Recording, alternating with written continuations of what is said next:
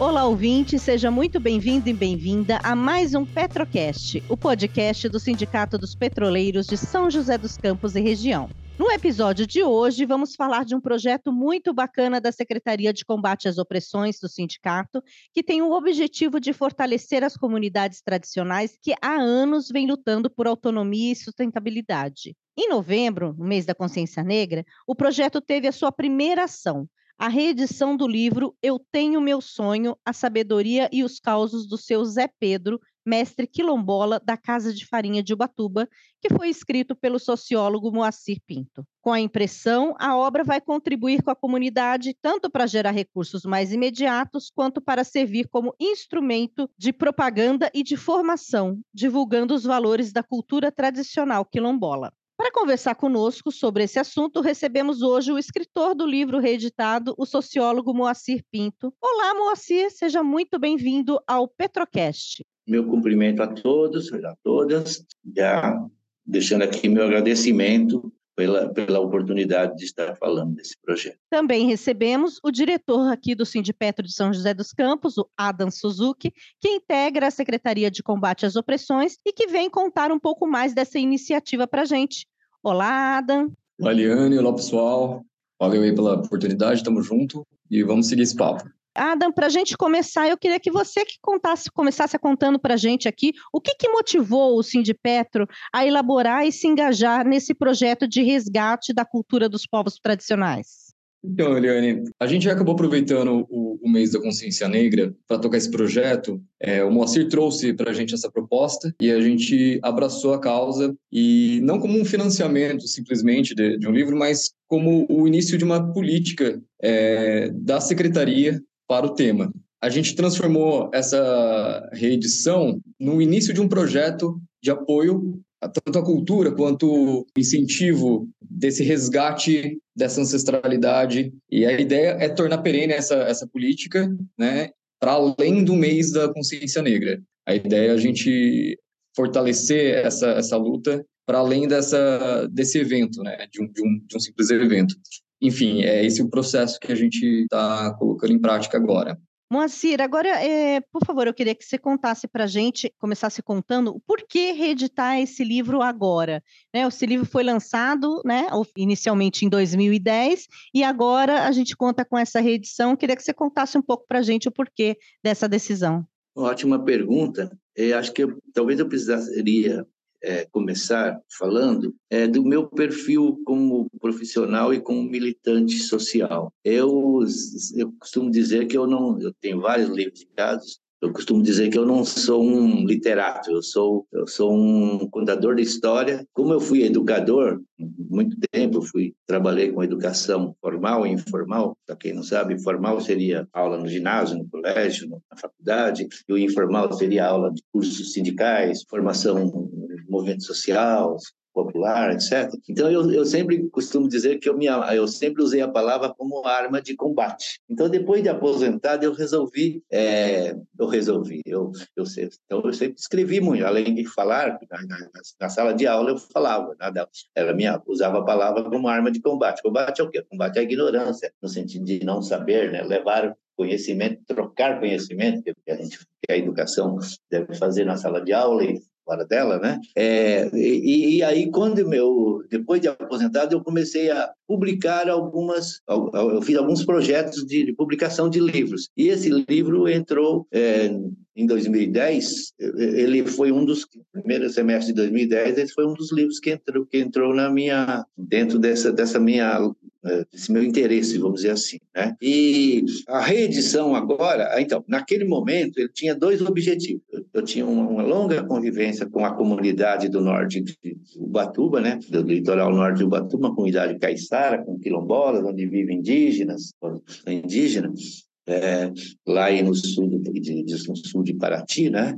Eu tinha uma longa convivência e no, nessa, durante essa convivência eu travei conhecimento e amizade com o mestre Zé Pedro. E, e eu, eu vi que mestre Zé Pedro, eu conhecia vários outros pretos velhos, né, como ele, é, é, caiçaras experientes, que conhecia todo aquele mundo, aquela vida, mas nenhum deles me chamou tanto a atenção como ele era capaz de sintetizar, praticamente transformando num, é, um, um, um sistema de explicação lógico que juntava a, a, a experiência tradicional da origem primeira dele, que era de, de neto de escravos, com a, a, experiência de trabalhador da roça, que ele, ele nasceu em Cunha, foi, veio para Paraty como trabalhador de roça, depois se casou, deu uma subida, ficou poucos meses, menos de um ano em, em Paraibuna, não conseguiram viver porque ele tinha uma experiência mais de beira-mar, inclusive a mulher dele, a dona Maria Nadir. Aí eles, eles voltaram para e se instalaram nessa, na região da Casa de Farinha. Isso,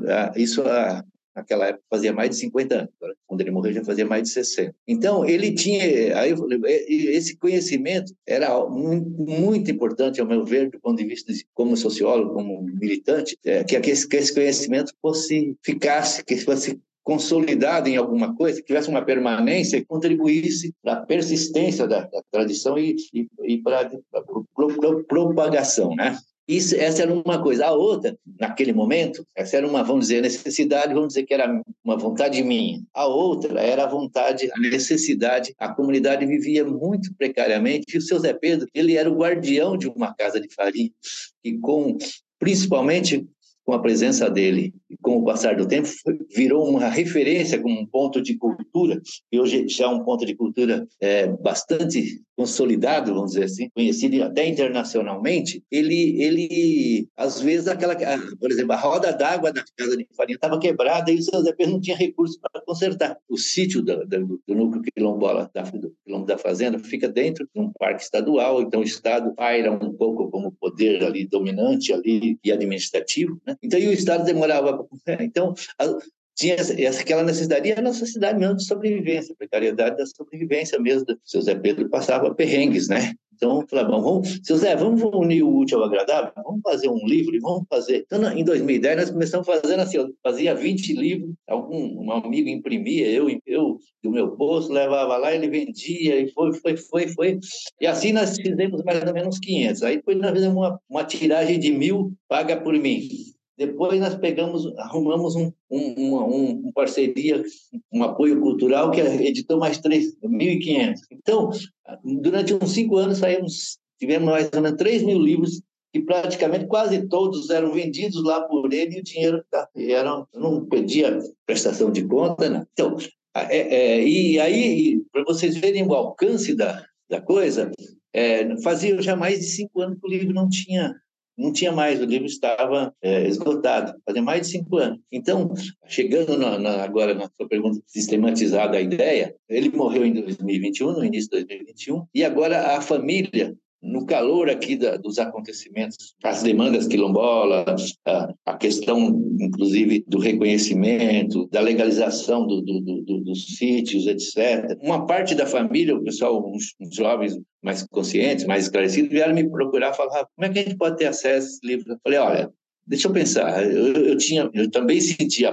achava, se, se o livro tivesse, se existisse o livro, a circulação das ideias continuaria, que um sonho meu, né? Então, não, nada contra, né? É. Então, eu falei, vou, vou, atrás. Quando nós conversamos com os sindicatos petroleiros, conversamos com outros parceiros, e inclusive nós estamos, temos um trabalho, um outro trabalho que depois a gente pode falar sobre ele, em, em execução lá, em conjunto com os sindicatos petroleiros, em conjunto com outros parceiros, quando, quando nós chegamos nesse estágio da, desse, desse movimento todo, aí então a questão do, do, do, do recurso para a comunidade continua presente, mas o mais importante é a luta política maior para vamos dizer assim, para empinar os projetos e, e fazer, alimentar. O seu Zé falava, tem um sonho, a gente não pode passar a mão na cabeça para não espantar o sonho de manhã. Tem que, tem que sonhar e correr atrás do sonho. Dentro dessa lógica foi a discussão da, da do livro, e era muito importante para mim. Agora não adiantava, se eu tivesse dinheiro, recurso, falar, vou fazer sozinho, cinco, o mil livros não custa tão caro. Então, desse ponto de vista, o Sindicato está de parabéns eu estou muito agradecido. E me fala uma coisa, assim, é, então quer dizer, quando o senhor teve essa conversa com o mestre Zé Pedro, a intenção já era que dessa conversa nascesse um livro. Como é que foi isso? Quer dizer, vocês fizeram isso, é, foi uma conversa de um dia, de uma semana, foi lá vários dias? Como é que foi o desenvolvimento disso? Bacana essa pergunta. Pô, como é que você conseguiu é, ter intimidade com seu Zé Pedro para ele falar essas coisas?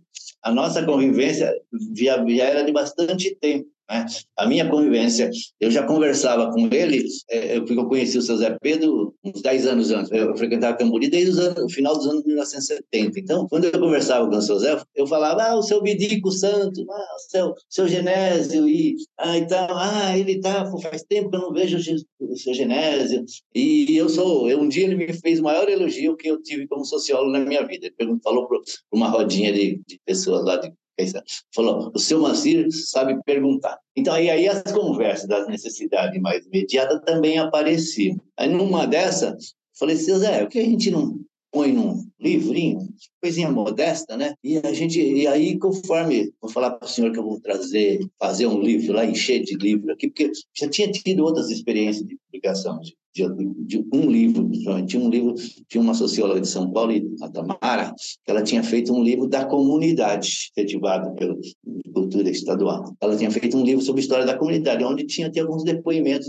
Aliás, nesse livro eu, eu faço referência, remeto para quem quiser conhecer o, o livro, falo assim, aqui, no, aqui esse livro não fala da história da comunidade, é a história, são os casos da sabedoria de José Pedro. Quando ele falou, vamos fazer, sabe quanto tempo nós gastamos? Duas horas de gravação sabe assim, você precisa ligar um gravador, assim, e depois o que eu fiz foi é, datilografar de um jeito que eu, eu, eu me, me metesse o menos possível na oralidade dele, que, que aparecesse no livro, é, é, é, o máximo, o jeito dele, os trejeitos até, né?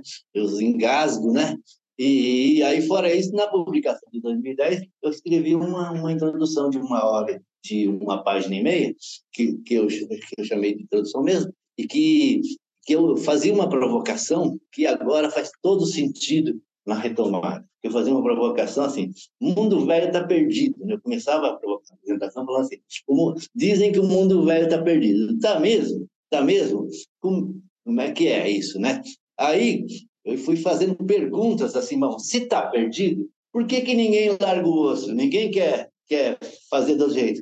Aí, aí eu, te, eu termino falando, na última pergunta, falo assim, por que, será que não está na hora da gente dar a palavra para a gente, dessa, para um, conhecimento tradicional, o conhecimento dos, é, de, de, raiz, do conhecimento do, é, como do seu Zé Pedro, aí eu apresento um pouco o seu Zé Pedro nessa apresentação. Apresento e falo assim, ó, seu Zé Pedro, ele, ele, a, a, circulação dele no mundo foi, não passa de 500 quilômetros. Márcio ele foi em São, tinha ido em São Paulo, depois disso ele foi em Botucatu tratado, fazendo um tratamento médico. Ele nunca tinha saído, ainda era assim, ele falava, vou em São Paulo, mas eu vou, me levam e me trazem. Geralmente eu vou com um objetivo, vou fazer turismo em São Paulo. Né? Então, ele falou, então ele falou, mas José Pedro tinha um domínio, tinha um... José Pedro, eu já diria que ele era um sociólogo, ele tem uma capacidade de sistematização que muitos de nós sociólogos não têm. Então, foi duas horas de gravação, coloquei, fiz a apresentação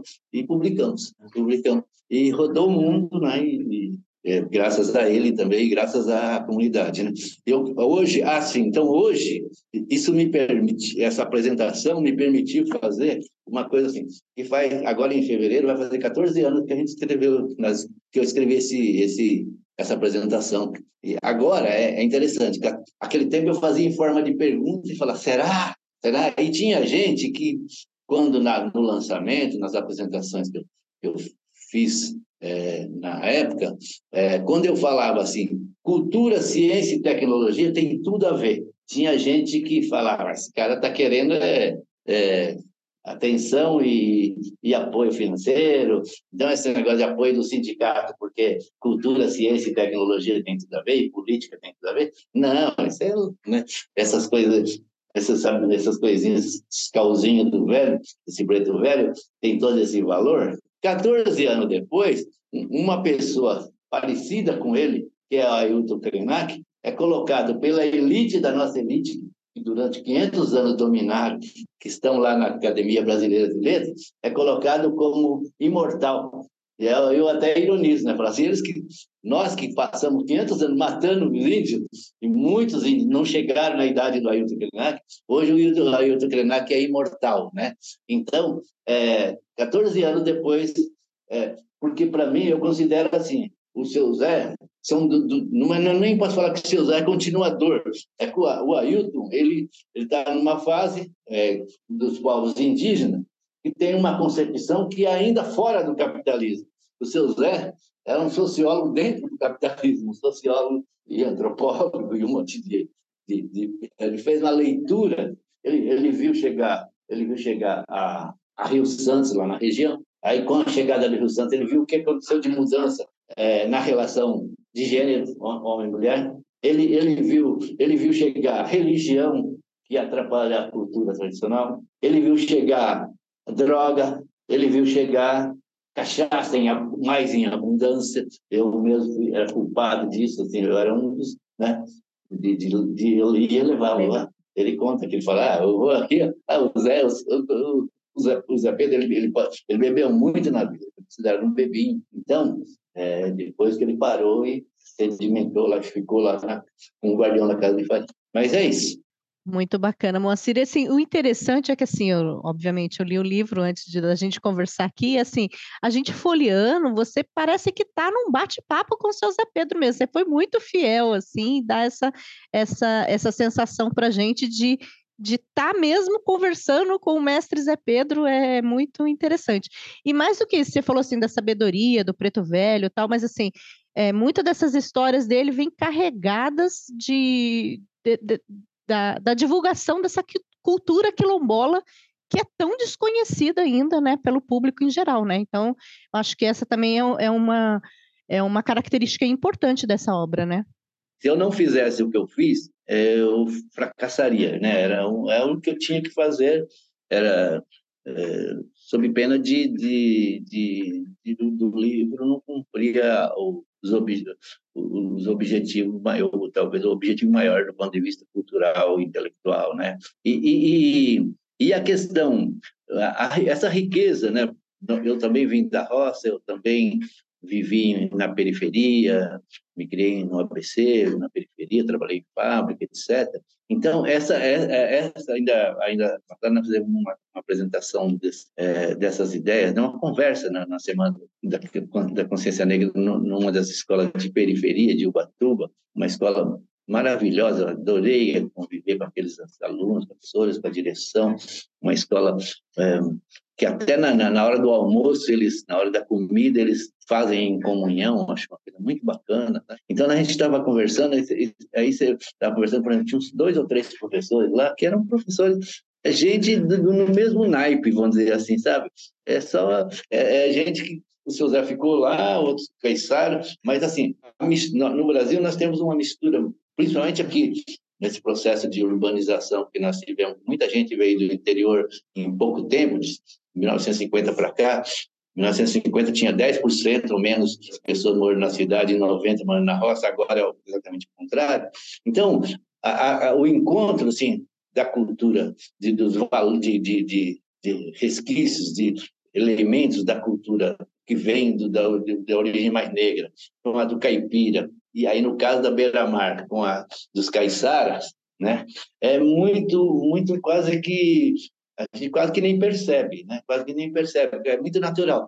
Aí quando você encontra alguém é, numa, só numa comunidade mais isolada, que foi muito isolada durante muito tempo, é aquela a permanência, a persistência dessa, dessas tradições, dessa união, ela ficou, é, mais tempo, né? Agora que ela está sendo violentada, né? Vamos dizer assim. Agora que ela está sendo violentada. E, e para eles é uma violência eles sofrem uma violência, por isso essa resistência, por isso a necessidade do, do, do, dos indígenas, dos quilombolas, serem protegidos e serem fortalecidos nos seus projetos. Então, é, então, e aí quando você encontra uma pessoa que não são, ele não, é, não foi o único, né? Mas quando você encontra, encontra um mestre que é capaz não só de, de é, transmitir um aspecto, né? Porque alguns alguns mestres são bons na transmissão das tradições caipiras, da, da, da coisa da, da folia de reis, de, de, algumas festas, etc. O seu Zé ele tinha vivido tudo isso, mas ele também ele sistematizou isso, criou um, eu chamo de um sistema de explicação do mundo a partir desses valores. Então, para mim, é uma riqueza, é uma contribuição que a gente tem orgulho de ter é, registrado e passado aqui. Passando aqui para o Ada, queria que você falasse um pouquinho para a gente sobre a destinação desses livros, né? É, o sindicato é, né, participou desse projeto, né, dessa reedição. É, como é que ficou? É, é, todos esses livros ficaram para a comunidade? Como é que, se alguém que estiver nos ouvindo quiser comprar um exemplar, é, é, possível? Como é que faz? Com quem entra em contato? Conta um pouquinho disso para a gente. Então, Eliane, é, foram impressos nessa reedição mil exemplares, dos quais 100 exemplares desses mil ficaram com o sindicato para a gente uh, vender por aqui, né, para a gente fazer a nossa, nossa divulgação e, e vender esse material. Ele está sendo vendido a 30 reais, 30 reais é, e pode entrar em contato com o sindicato para adquirir esses livros. Né? E esses livros, como o Márcio pode falar também, é, ele tem a intenção de fazer justamente esse processo de, de divulgação dessa, dessa sabedoria. Então, parte deles foi para o quilombo, os quilombos, né? A gente distribuiu entre, entre alguns ali em Ubatuba, justamente para fazer essa, essa divulgação, essa propaganda e esse, esse, esse financiamento mesmo, né? Da, das necessidades mais imediatas ali. E, entretanto, tem, tem essa ideia de, de fazer mais, é, de promover mais esse movimento de, de propagação dessa cultura, né? Então, é, foi, assim, a destinação desses livros. E Moacir, você que tem esse contato mais próximo aí com as comunidades quilombolas, a Casa de Farinha, ela ainda está em funcionamento? A comunidade lá é um ponto turístico importante de Ubatuba, ainda é aberta a visitação, quer dizer, o pessoal que quiser conhecer mais de perto né, a realidade dessa comunidade, pode chegar, como é, como é que funciona lá? Conta o que, você sabe disso para gente. Essa pergunta é muito boa, é, primeiro, porque é uma utilidade pública, né? Tem muita gente falando assim, tem gente lá em Ubatuba que fala, puxa, mas eu não... sabe que eu nunca fui lá? Né? E, ah, mas, mas cada vez mais você encontra gente fala, puxa, esse livro é de lá, pum, eu, eu, eu tenho orgulho de dizer, ah, conversei com o seu Zé Pedro. Agora, mais do que isso, é, além da divulgação, além dessa coisa, desse aspecto que é mais turístico, cultural mesmo, sim, tem um aspecto político muito importante. Não sei se vocês sabem, a, o governo que, que saiu, né, é, no, no, é, no final de 2022, foi renovada aqui a concessão da Nova Dutra da antiga Nova Dutra, agora da Dutra, né, da, pela, a CCR pegou por mais 20 anos a exploração, da, não sei se é 20 ou 30 anos, a exploração da Nova Dutra e, e, e administração. E não, não por acaso o governo que saiu, que tinha como secretário do ministro do esporte o atual governador de São Paulo, é, e como presidente Jair Bolsonaro, eles anexaram no mesmo pacote a parte é, é, federal da, da, da BR-101.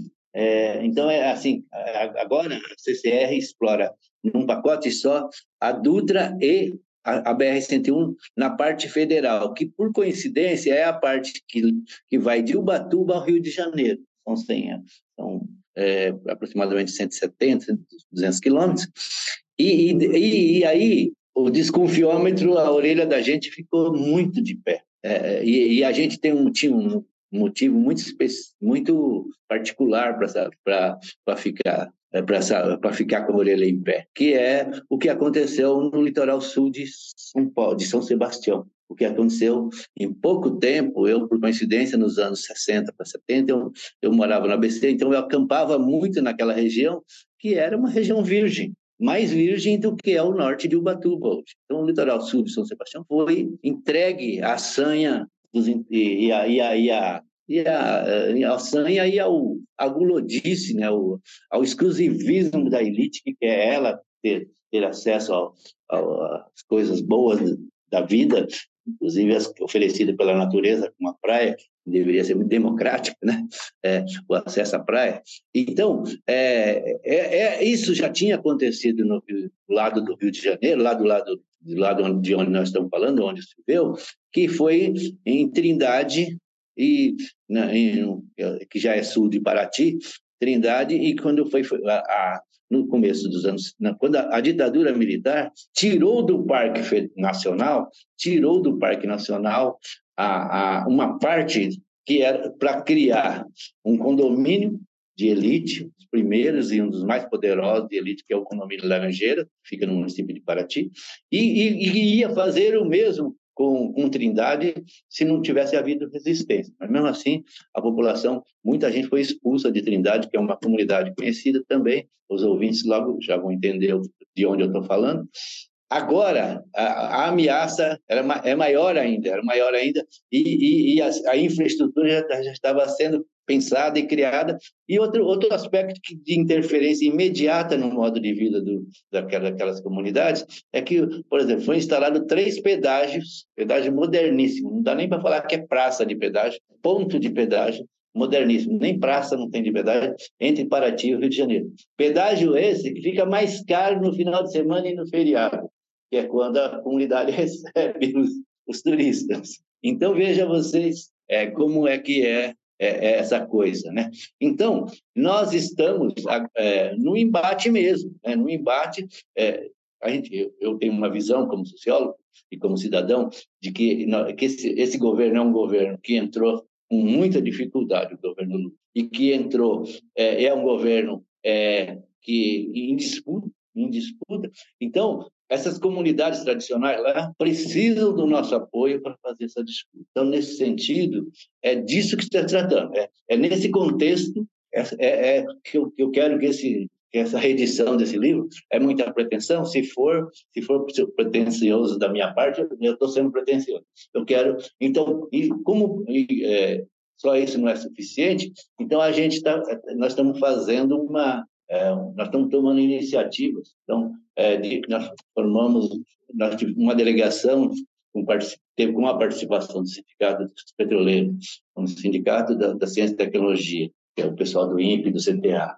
e com a participação de uma representação do sindicato, e com, com a participação, é, sob a liderança, inclusive, do, do Instituto Celso Horta, que é um instituto recém-criado, que forma aqui é, pessoas ligadas a vários segmentos da sociedade, gente geralmente qualificada em alguma coisa que, e interessada principalmente nesse, né, né, nessas questões, é, nós estamos é, é, estreitando a convivência com as comunidades para é, ver, simplificando, assim, no que nós podemos ajudar, o que, que a gente pode fazer junto é, para fazer os sonhos deles é, é, realidade, e não, e não, não levarmos ideias prontas e nem, e nem sabedorias que a gente acha que são superiores a deles, porque são os povos tradicionais. Né? Então, apesar de, dessa, dessa privatização aí que toda das praças de pedágio, que dificultaram ainda mais a chegada dos turistas, a Casa de Farinha ela é aberta à visitação. Quem quiser ir lá conhecer, a comunidade está de braços abertos. A Casa de Farinha hoje ela é uma referência, né? E agora, inclusive, dentro dessa movimentação que essa comunidade, é, essas comunidades avançaram para o bem e para o mal, a chegada do, entre aspas, do progresso, do desenvolvimento trazido, né, é, de, principalmente depois da Rio Santos, etc., é, também a, a, a, os, os caiçaras e os quilombolas e os indígenas não estão lá paradinhos de braços cruzados esperando o Bolsa Família como, como os nossos adversários políticos falam, não, e falando que, está, que, eles, que a gente gosta de se lidar com quem, quem fica de pires na mão, porque assim a gente domina politicamente. Não é assim, não, nego. Tem o pessoal lá tem uma, uma, uma, uma, houve uma evolução muito grande e eles têm projetos nas várias áreas da educação e eles têm reclamos, eles têm reclamos, inclusive da gente ir lá às vezes, querer realizar os nossos sonhos ou dar os nossos palpites e às vezes cair fora, criar expectativas e às vezes deixam os jovens na mão. Então, é, então é, existe uma culinária aqui em Angola, por exemplo. É, é, eu, eu fui é, assim encarregado aqui pelo pelo pelo, pelo pela região aqui do, do, do MST, do pessoal do Armazém do Campo aqui do, do Vale do Paraíba, para fazer uma, uma primeira contato com, com eles, para vai ter uma, uma, uma feira, né, vou chamar assim, talvez no mês de janeiro vai ter uma feira de 2024, vai acontecer aqui por aqui uma feira de, de, de, desse segmento aqui, e, e aí foi, é, é, houve já uma primeira sondagem, um primeiro convite para eles instalarem uma, um, um, um, como é chama, um standzinho com, com cozinha, com comida pronta, com produtos transformados. Você ter uma ideia, quando eu cheguei lá em comecei a frequentar lá no final dos anos 80, final dos anos 70, a gente, uma vez eu falei para um menino assim lá em Camburi, né? É, eles eram muito meus amigos, a gente jogava bola junto, então eu falei, ô Zé, Roberto, Zé Roberto, Zé, tô com uma vontade de comer um palmito, o menino falou, cortou 12 palmitos. Agora não se corta palmito, se planta palmitos e se usa a jussara, é, o, o palmito do jussara, e se usa a, a, a, o coco para fazer a culinária quilombola, então, e tem outros, é assim, os produtos transformados, artesanato, já tem artesão lá, eu conheci Caiçara lá, que, que foi inclusive afastado da, da beira-mar por, por causa da sanha dos especuladores imobiliários, que apesar de lá ser parque, não desistem da, das, das propriedades, porque eles têm expectativa de um dia que ser revertido, como, como os militares reverteram uh, para fazer um, uns anos uma parte saiu do parque para virar propriedade privada de, de, de rico. Então, é, é, eles, uh, por exemplo, eu conheci um, um caiçara, é, um, um quilombola que é que era estava com o pé na areia, né, mais ligado à pesca, inclusive, que hoje é um, artesão, um artesão que trabalha com palha, com, com, com coisa, é, bambu, essas coisas, que vende para o Brasil inteiro. Chique, Tá? Vende no Brasil inteiro, já tem. É, eles são muito capazes e têm projetos. Eles, eles querem apoio para viver o sonho deles, querem estabilidade também, nas, como os indígenas querem, né? Seus sítios, né? Bacana. Então vale a pena visitar, né? Fica aí o convite para os ouvintes, quem quiser conhecer a comunidade. Adam, é, fala um pouco para a gente aqui. É, a ideia da Secretaria de Combate às Opressões é que iniciativas como essa, como você já mencionou, continuem sendo feitas pelo sindicato. A secretaria já tem algum outro projeto em vista? Quer dizer, além dessa, dessa, dessa ação aí na, na comunidade quilombola, que, que mais vem pela frente aí? Então, Eliane, é interessante essa pergunta, porque assim, esse projeto desse livro, né, ele, ele abriu a oportunidade da gente tomar uma política mais à frente nesse sentido. É, é muito importante, né, é, que a, essas lutas que a gente faz a partir do, da Secretaria de Combate a Opressões, ela não, não é simplesmente uma, uma luta ideal, uma luta né, ideológica ou, ou, ou, do campo das ideias apenas. Né? Ela, ela se desdobra na realidade e, e no território. Então, acho que é muito importante a gente é, partir para uma compreensão dessa, de que essa luta ela está no dia a dia do trabalhador, essa, essas lutas estão no dia a dia do trabalhador e no território como um todo. Então a gente é muito interessante quando a gente vai fazer essas visitas e entende a demanda dessas, dessas, dessas comunidades, dessas pessoas que estão ali, desses trabalhadores que estão ali.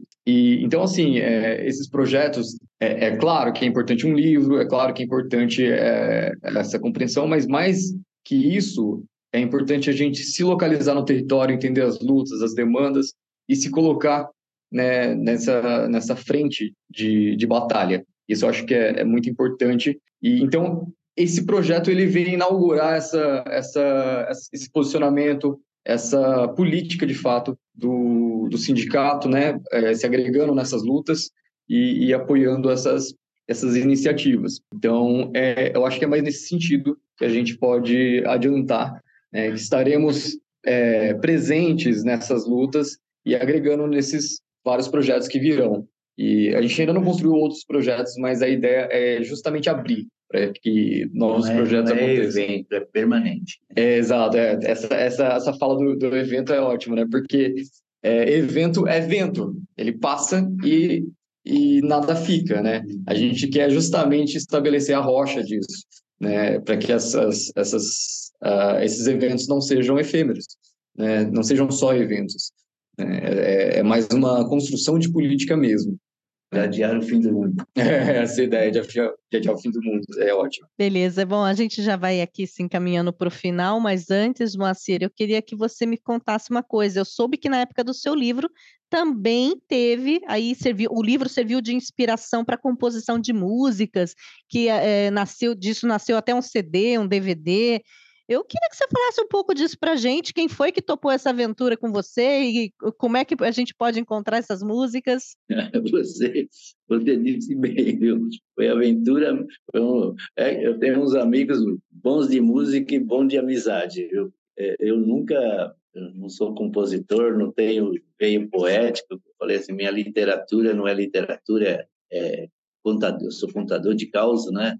E, e, e aí, contador de história. De, e aí, é, mas apareceu a, a, a, a os causos e a sabedoria do seu Zé Pedro mexeu com a gente no sentido de falar, puxa vida, é, escrevesse assim, esse, por exemplo, o seu Zé Pedro fala que dinheiro não é mais que gente. Mas é uma letra de música, dinheiro não é mais que gente. Ele fala assim que tem o bem que se paga com bem e tem o bem que se paga com mal. Porque e tinha outra, tinha várias provocações, né?